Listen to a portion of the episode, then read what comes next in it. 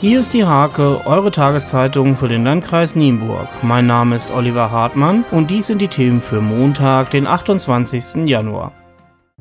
Die IG Metall fordert für die Beschäftigten in der westdeutschen Textil- und Bekleidungsindustrie eine Erhöhung der Löhne und Gehälter von 5,5 Prozent. Im Zuge der Tarifrunde hat am Samstag eine Aktion in Nienburg stattgefunden, an der sich auch Mitarbeiter der Betriebe Bremskerl in Esdorf, Hornschuch in Stolzenau und Piqueur Reitmoden in Uchte beteiligen.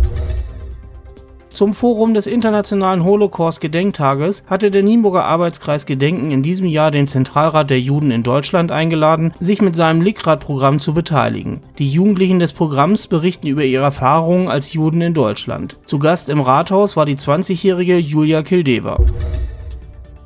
Wenn an der Nienburger Ziegelkammstraße der Aldi-Neubau steht, befürchtet die Politik eine Verschlimmerung der Verkehrssituation. CDU und WG bemängeln, dass ihnen an der Stelle ein Verkehrskonzept fehle. In Deblinghausen gab es zum ersten Mal eine gemeinsame Kohlwandertour. Vertreter des Heimatvereins, des Schützenvereins, der Feuerwehr, des Sportvereins, des Bürgervereins Kontur, des Grundschulfördervereins und Mitglieder des Motorradclubs Gaffeltang hatten sich zusammengesetzt, um eine große gemeinsame Veranstaltung auf die Beine zu stellen. Mehr als 150 Teilnehmer, die sich trotz kühlen Nieselregens gemeinsam auf den Weg machten, bildeten eine eindrucksvolle Kulisse.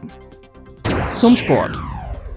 Vor der Partie gegen den Tabellenzweiten SG VfL Wittingen-Stöcken hatten sich die Verbandsliga-Handballer der HSG Nienburg 2 nicht viel ausgerechnet. Nach 60 intensiven Minuten und einer starken Aufholjagd kurz vor Ende der Begegnung stand HSG-Trainer Steven Schäfer und Spielmacher Paul Hildebrand die Enttäuschung jedoch so ins Gesicht geschrieben, wie der deutschen Nationalmannschaft nach den zwei bitteren Niederlagen am Wochenende und Platz 4 bei der Heim-WM. Mit 18 zu 20 unterlag das heimische Schlusslicht dem Spitzenteam nur denkbar knapp.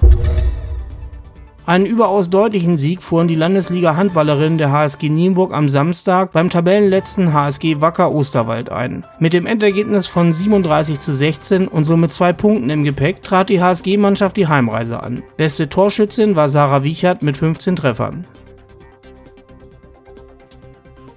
Diese und viele weitere Themen lest ihr in der Hake am Montag oder unter www.diehake.de.